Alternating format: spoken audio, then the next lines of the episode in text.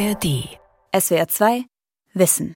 Wir sind 2006 in Betrieb gegangen, weil zwei niedergelassene Hausärzte aus dem Nachbarort einen Nachfolger gesucht haben. Für immer mehr Ärzte ist es schwierig, einen Nachfolger oder eine Nachfolgerin zu finden. Wer eine gut eingeführte Praxis übernehmen will, muss viel Geld dafür bezahlen. Da gibt es eine Range und die geht vielleicht bei der Übernahme einer Einzelpraxis bei Zahnärzten geht das vielleicht von, ich sag mal, 300.000 los bis rund 500.000. Nicht alle haben das Glück und können ihre Zahnarztpraxis an die Tochter übertragen. Vielfach wird es auch äh, in den Familien so gemacht. Das hat natürlich auch rein rechtliche Hintergründe ein bisschen. Bei mir ist es so, dass ich mich dazu entschieden habe, die Praxis auf meine Tochter zu übertragen. Ohne Kosten für meine Tochter. Häufig jedoch erwerben Kliniken, Kommunen oder Finanzinvestoren die Praxis. Geschäftsmodell Arztpraxis. Investoren im Gesundheitsmarkt. Von Markus Schwandner. Die Praxis liegt direkt an einer Straßenbahnhaltestelle am Kölner Rheinufer. Das gelbe Haus ist unscheinbar. An der Tür ein Schild, das auf die Zahnarztpraxis hinweist. Direkt hinter der Tür führt eine schöne Holztreppe ins erste Obergeschoss. Hallo, guten Morgen. Guten Morgen. Mein Name ist Angela Tillmann. Ich habe heute einen Termin. Jawohl, einen Termin zur Kontrolle, ne? Kontrolle. Prima. Hat sich was geändert? Handschrift, nee, alles beim Alten. Alles beim Alten. Wunderbar. Die Patientin kommt schon lange zu ihrem Zahnarzt Marcel Lefebvre. Er ist der Inhaber der Praxis. Die Eröffnung vor fast 25 Jahren war für ihn nicht so einfach. Er musste länger suchen, weil nur wenige Praxen auf dem Markt waren. Schließlich fand er einen Zahnarzt, der verkaufen wollte. Man kauft dem Vorgänger die Praxis ab. Einmal den sogenannten Goodwill, das sind die Patientendaten mehr oder weniger, wobei die ja nicht dann direkt nutzbar sind. Der Patient muss ja sein Einverständnis dazu geben und den Wert der Geräte. Als Käufer musste er also viel Geld in die Praxis investieren, was mit einem enormen Risiko verbunden ist. Die Kredite müssen zurückgezahlt werden, Miete, Strom, Materialien, die Gehälter für die Angestellten und natürlich auch das Honorar und die Altersvorsorge für den Arzt selbst müssen erwirtschaftet werden. Dazu kommen Kosten für die Hygiene, die Computer, für die IT-Sicherheit, für die Labore, Versicherungen und so weiter. Das Entscheidende ist halt, dass man im Prinzip die Patientenschaft hält. Also die Zahlen von meinem Vorgänger, die waren gut. Und wenn ich das mit meiner Leistung bestätige, dass die Patienten mich auch akzeptieren, dann funktionierte das. Das war jedenfalls auch so die Rechnung.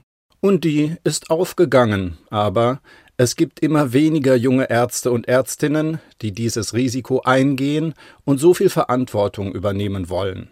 Sie wollen auch weniger arbeiten als noch die Altersgruppe ihrer Väter. Das hat eine Befragung aller Augenärzte unter 49 Jahren ergeben. Professor Horst Helbig vom Berufsverband der Augenärzte Deutschlands, Sprecher der Deutschen Ophthalmologischen Gesellschaft. Die Mehrheit wünscht sich eine Teilzeittätigkeit. Das bewegt sich bei den weiblichen Augenärzten zwischen 20 und 30 Wochenstunden und bei den männlichen so zwischen 30 und 40 Wochenstunden. Aber nur ein kleiner Teil, ein Bruchteil wünscht sich eine Vollzeitarbeit.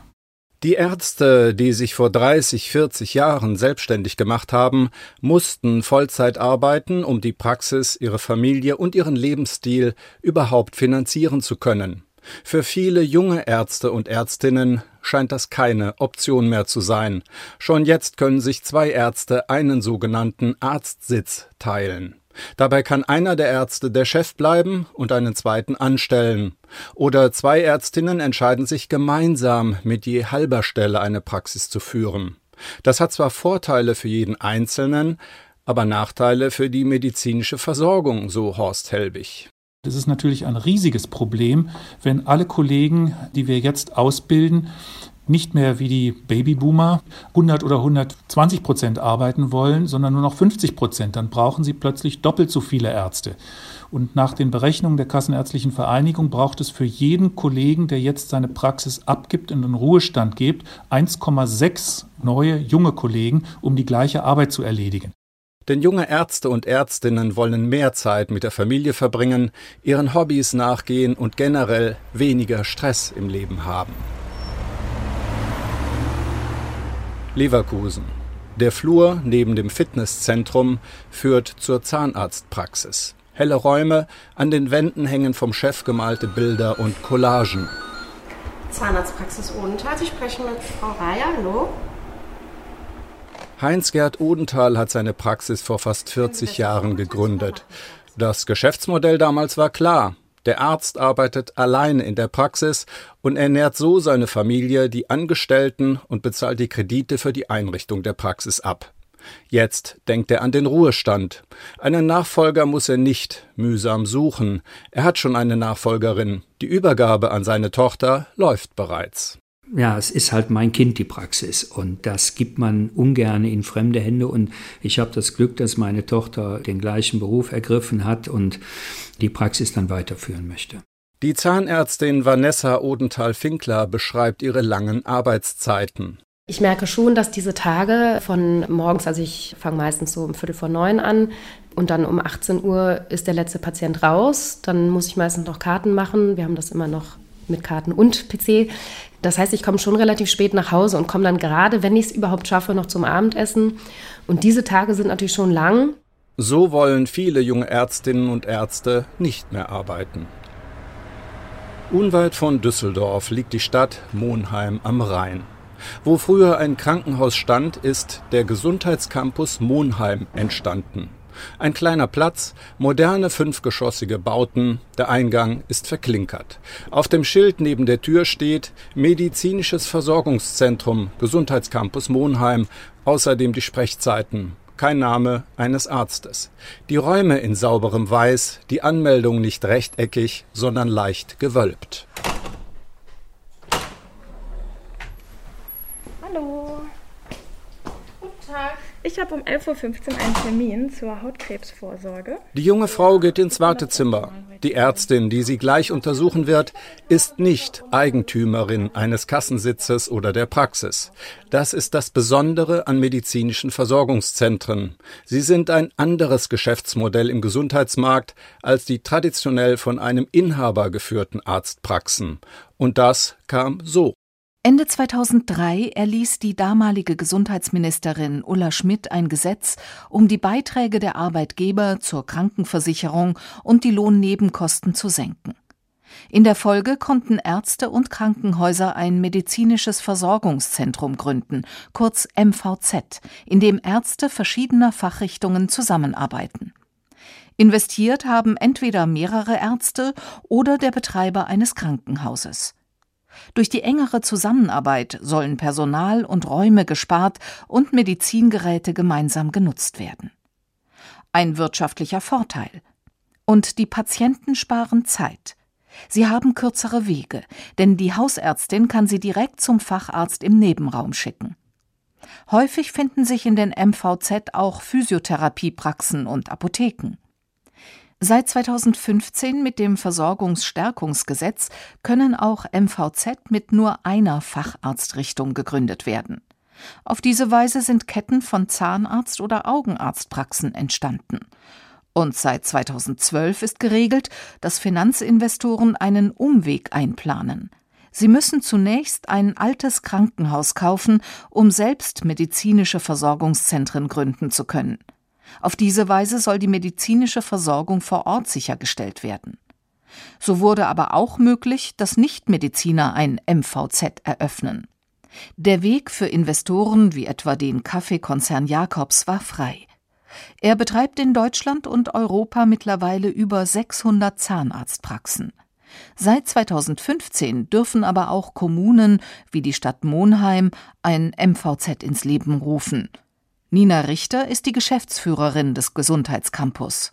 Das kam im Prinzip durch die Schließung des Krankenhauses. Dadurch sind eben einige Sitze auch untergegangen. Das kann also auch passieren. Also wenn ein Arzt in Rente geht und äh, seinen Kassensitz nicht veräußert oder vererbt, dann geht dieser Sitz einfach unter. Es ist tatsächlich auch so, dass die Kassensitze auch ortsgebunden sind. Also bei uns hier zum Beispiel in dem Bereich ist die KV Nordrhein zuständig und wir mussten auch den rheumatologischen Sitz verlegen lassen. Wir mussten das extra beantragen. Äh, der war vorher in Neuss und wir haben mit dem Kauf dann auch beantragt, dass wir ihn nach Monheim verlegen können. Einas Kamjab arbeitet hier als Hautärztin und Leiterin des MVZ und war von Anfang an vom Konzept überzeugt.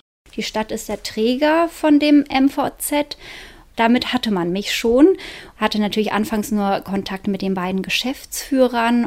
Es hat einfach alles wahnsinnig gut geklappt.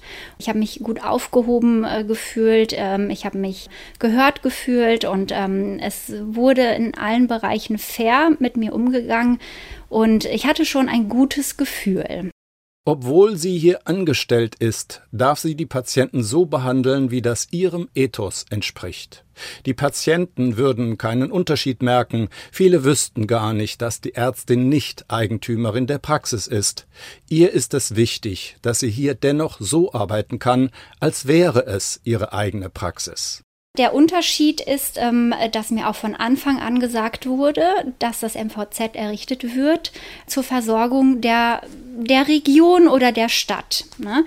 Es geht da wirklich nicht nur ums, um den Umsatz, ja, so viele Patienten wie möglich durchzuschleusen, sondern es geht auch wirklich darum, die Bewohner, die hier in Monheim oder im Umkreis sind, vernünftig zu versorgen.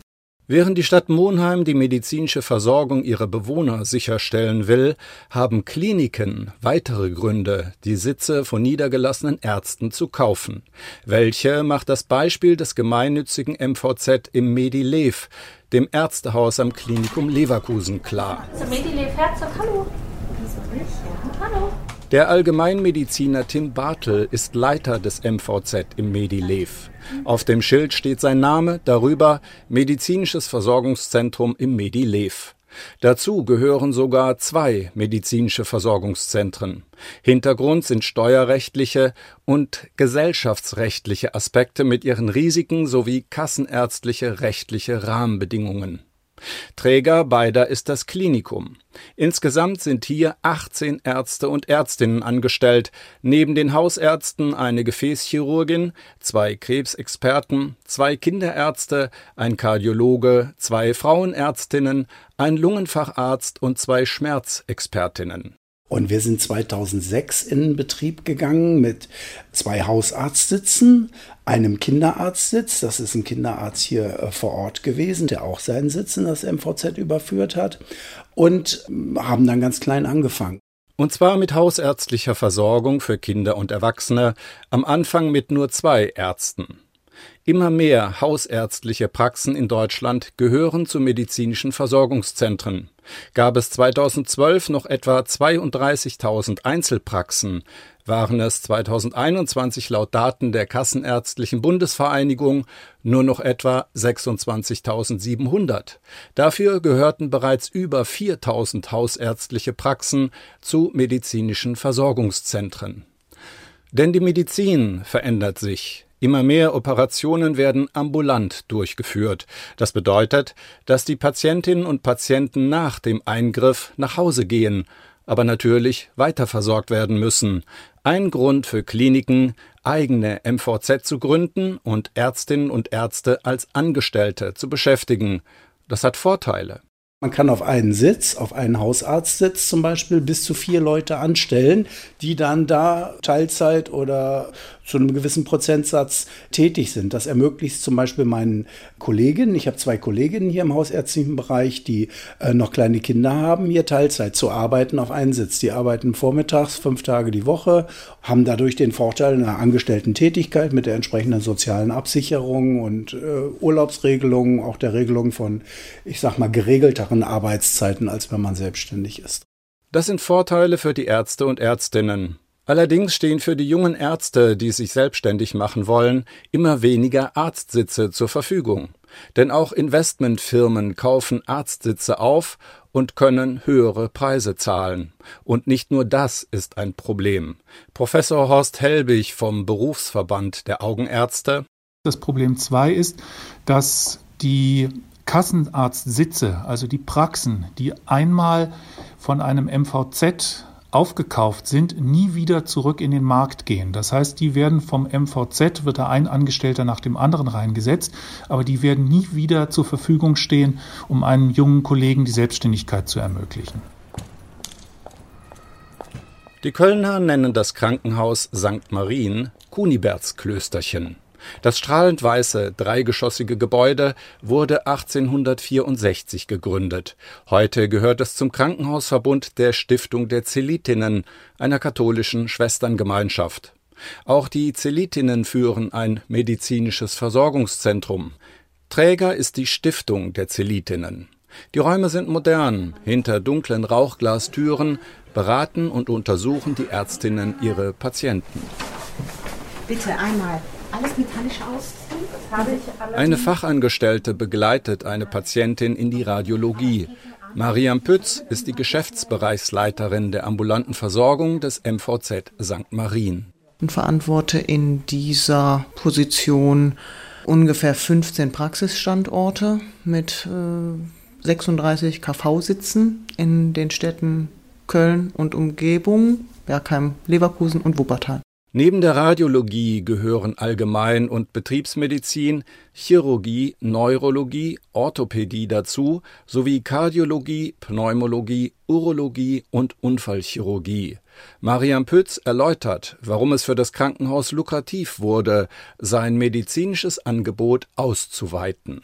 Das liegt daran, dass die Ambulantisierung fortschreitet, wenn wir als Krankenhausverbund weiter bestehen möchten und sagen möchten, wir möchten eine ganzheitliche Versorgung anbieten, dann macht das Sinn, dann ist das eine der sinnvollsten Aktivitäten, die wir diesbezüglich machen können. Hinzu kommt noch der Sachverhalt, dass das Durchschnittsalter der niedergelassenen Ärzten, ich glaube, in Köln bei 58 Jahren liegt. Die Babyboomer gehen in Rente, das merken auch wir. Das bedeutet, die verkaufbaren oder kaufbaren ähm, Arztsitze steigen. Also wir haben immer mehr Sitze, die uns angeboten werden. Das wird größer werden. Ein Motiv dabei, der Kontakt zu Patienten da draußen, die vielleicht ins Krankenhaus müssen. Eingangs war das bei den meisten Krankenhäusern so, dass man sich gedacht hat, wenn ich eine Praxis da draußen habe, dann kann ich da auf jeden Fall schon mal alle Patienten für mich gewinnen oder den größten Teil, wenn die Patienten denn damit einverstanden sind. Grundsätzlich sind auch MVZs eine gute Idee, denn sie können Kooperation und Koordination von Behandlungsabläufen besser organisieren als in der Abfolge von dem Aufsuchen von Einzelpraxen. Professor Herbert Rebscher, Leiter seines privaten Instituts für Gesundheitsökonomie und Versorgungsforschung in der Nähe des niedersächsischen Rothenburg. Rebscher war unter anderem zwölf Jahre Geschäftsführer bzw. Vorstand der Angestelltenkrankenkassen und 15 Jahre Hauptgeschäftsführer der Deutsch-Schweizer Gesellschaft für Gesundheitspolitik. Er kennt außerdem den betriebswirtschaftlichen Druck von privaten Kliniken, denn er ist auch im Aufsichtsrat der Paracelsius Kliniken. Und Rebscher setzt sich kritisch mit den Investoren auf dem Gesundheitsmarkt auseinander. Nicht nur Krankenhäuser und Kommunen investieren in MVZ, sondern auch Investmentfonds. Und die agieren oft intransparent. Also das Problem ist nicht die private Finanzierung, sondern das Problem ist, haben diese äh, zunehmend auf den Markt drängenden internationalen Hedgefonds, Private Equity Organisationen ein versorgungsorientiertes Geschäftsmodell oder sind sie auf die schnelle Rendite aus? Wie aber soll man das unterscheiden? Das Problem ist seit längerem unter dem Stichwort Ökonomisierung des Gesundheitswesens bekannt. Kapitalinvestoren haben Kliniken in Deutschland privatisiert und stärker betriebswirtschaftlich organisiert. Die Kritik. Die Abläufe würden so verändert, dass die Krankenhäuser mehr Gewinn machen und sich der Profit der Kapitalgeber erhöht. Ähnliches droht nun, wenn Investoren Einzelpraxen von Ärzten aufkaufen. Es gibt Investoren, die mehrere Einzelpraxen in ein MVZ übernehmen, aber als Einzelpraxen weiter betreiben. Andere Investoren legen Praxen zusammen in ein Haus. Beide Formen sind als medizinisches Versorgungszentrum denkbar. Bestimmte ärztliche Fachrichtungen sind besonders lukrativ, meint Daniel Zenig von der Apobank, der Deutschen Apotheker- und Ärztebank. Und das erkennen wir im Moment sehr stark in, in kapitalintensiven Fachrichtungen wie Radiologie, Strahlentherapie oder Dialyse. Unter anderem auch Labor ist so ein Bereich, wo wir fast 90 Prozent Investoren getriebene MVZ sehen. Das ist aber nicht alles, denn wir sehen auch gerade, dass diese MVZ, diese Investoren MVZ sehr stark in Richtung Augenheilkunde und Zahnmedizin gehen und wir sehen auch schon erste Tendenzen in der Orthopädie. Ein Beispiel, Evida. Laut Homepage die führende Expertengruppe für Strahlenmedizin in Deutschland, Schweden und Norwegen mit 70 medizinischen Versorgungszentren und 1800 Mitarbeitenden allein in Deutschland. Diese Gruppe ist ein Zusammenschluss der Meine Radiologie Holding GmbH und der Blick Holding GmbH, die 2021 fusionierten. Beide Gruppen wurden erst 2017 gegründet und vier Jahre später schon verkauft. Diese Bündelung macht Politikern und Gesundheitsökonomen Sorge. Manne Lucher ist der Gesundheitsminister des Landes Baden-Württemberg und Vorsitzender der Konferenz der Landesgesundheitsminister. Hier sind bundesgesetzliche Vorgaben und Beschlüsse notwendig, weil nur durch ein einheitliches bundesrechtliches Regulieren kann das Ausufern von monopolartigen und undurchschaubaren Versorgungsstrukturen verhindert werden. Wenn diese Private Equity Investoren mal irgendwann das Interesse am Gesundheitsmarkt verlieren sollten, wenn sie rausgehen, wer kann diese großen Konstrukte dann noch übernehmen? Die sind mittlerweile so groß, da werden so mit Millionen Summen und teilweise mit Milliardensummen umgegangen. Wer soll das im Endeffekt dann hinterher übernehmen und wie kann das wieder zurückgedreht werden? Ergänzt Daniel Zenig. Strategische Investoren, das sind Kliniken, die gleichzeitig auch eine ambulante Versorgung bieten wollen. Oder die Kommune, die die ärztliche Versorgung vor Ort sicherstellen will. Gesundheitspolitiker haben jedoch Sorge, dass bei Kapitalinvestoren die Gewinnmaximierung wichtiger ist als die Versorgung der Patienten. Diese Entwicklung bestätigt der Augenarzt Horst Helbig, Sprecher der Deutschen Ophthalmologischen Gesellschaft dann wird schon eher danach selektiert, welche Leistungen darf ich erbringen als Angestellter in einem NVZ, welche sind lukrativ und welche sind nicht wirtschaftlich. Und da gibt es schon Vorgaben, die den Kollegen gemacht werden, welche medizinischen Leistungen sie erbringen dürfen und welche nicht von Investoren betriebene MVZs dienen vorrangig den Interessen der jeweiligen Kapitalanleger. Hier gibt es Gewinnabführungs- und Beherrschungsverträge und natürlich spielen diese Interessen auch auf die Versorgungsebene. Das heißt, Finanzinvestoren nehmen Einfluss auf Versorgung und das ist ein großes Risiko auch für die Integrität und Qualität von medizinischen Einrichtungen. So Manne Lucha, Gesundheitsminister von Baden-Württemberg. Die meisten Gesundheitspolitiker sind sich einig, dass der Markt für investorengeführte MVZ reguliert werden muss. Doch viele Beteiligungen seien undurchsichtig, warnt die Kassenärztliche Bundesvereinigung. Gesundheitsökonom Herbert Rebscher sieht das Problem noch grundsätzlicher. Es würden schlicht die Daten fehlen, um die Entwicklung einzuordnen. Das Interessante an der Diskussion, es reden so viele Leute, aber die richtigen belastbaren Zahlen, wie viele Einrichtungen dieser Art gibt es denn? Wie sind die Eigentumsverhältnisse? Wie sind die Mehrheitsverhältnisse und damit die Beschlussregularien? Das eben wäre in vielen Fällen gar nicht klar. Selbst die Bundesärztekammer muss zugeben, dass diese Verhältnisse bei vielen großen MVZ kaum zu ermitteln sind. Der Markt ist gerade auch für Finanzinvestoren extrem attraktiv. Im Jahr 2020 wurden im ambulanten Bereich in Deutschland 213 Milliarden Euro ausgegeben. Für eine Regulierung der Beteiligung von großen MVZ hat der Gesundheitsökonom Herbert Rebscher konkrete Vorschläge.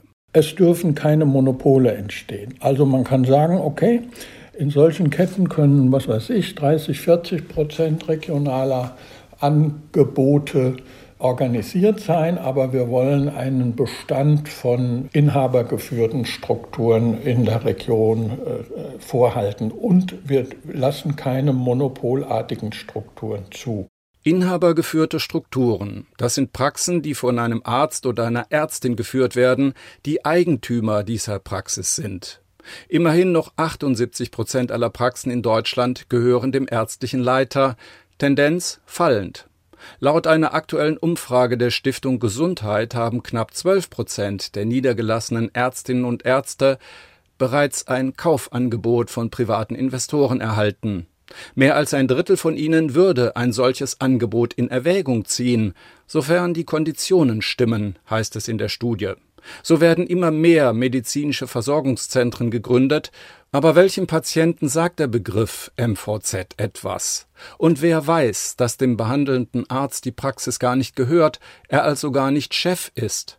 Laut Gesundheitsökonom Herbert Rebscher müsste man bei großen MVZ auch folgende Aspekte prüfen. Verdichten sich hier bestimmte Leistungsbündel, die sehr rentabel sind. Also wird hier so eine Art Rosinenpicken durchgeführt.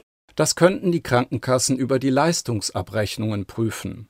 Werden in MVZ auffällig viele Leistungen abgerechnet, die besonders lukrativ sind? Um die Investoren im Gesundheitsmarkt besser zu kontrollieren, macht Rebscher noch einen dritten Vorschlag. Klare, definierte und verbindliche Versorgungsaufträge um eben diese Konzentration auf lohnende und umsatzsteigernde Abfolgen im Geschäftsbetrieb zu vermeiden, sondern auch die Patientenorientierung klar in den Fokus zu stellen.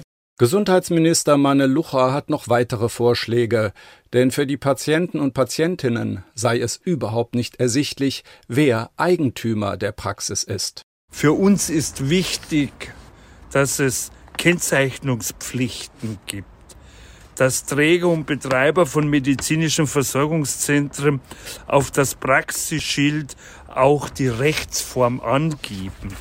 Das ist ein Transparenzgebot. Gleichzeitig benötigen wir ein gesondertes MVZ-Register, in dem auch nachgelagerte Inhaberstrukturen offengelegt werden.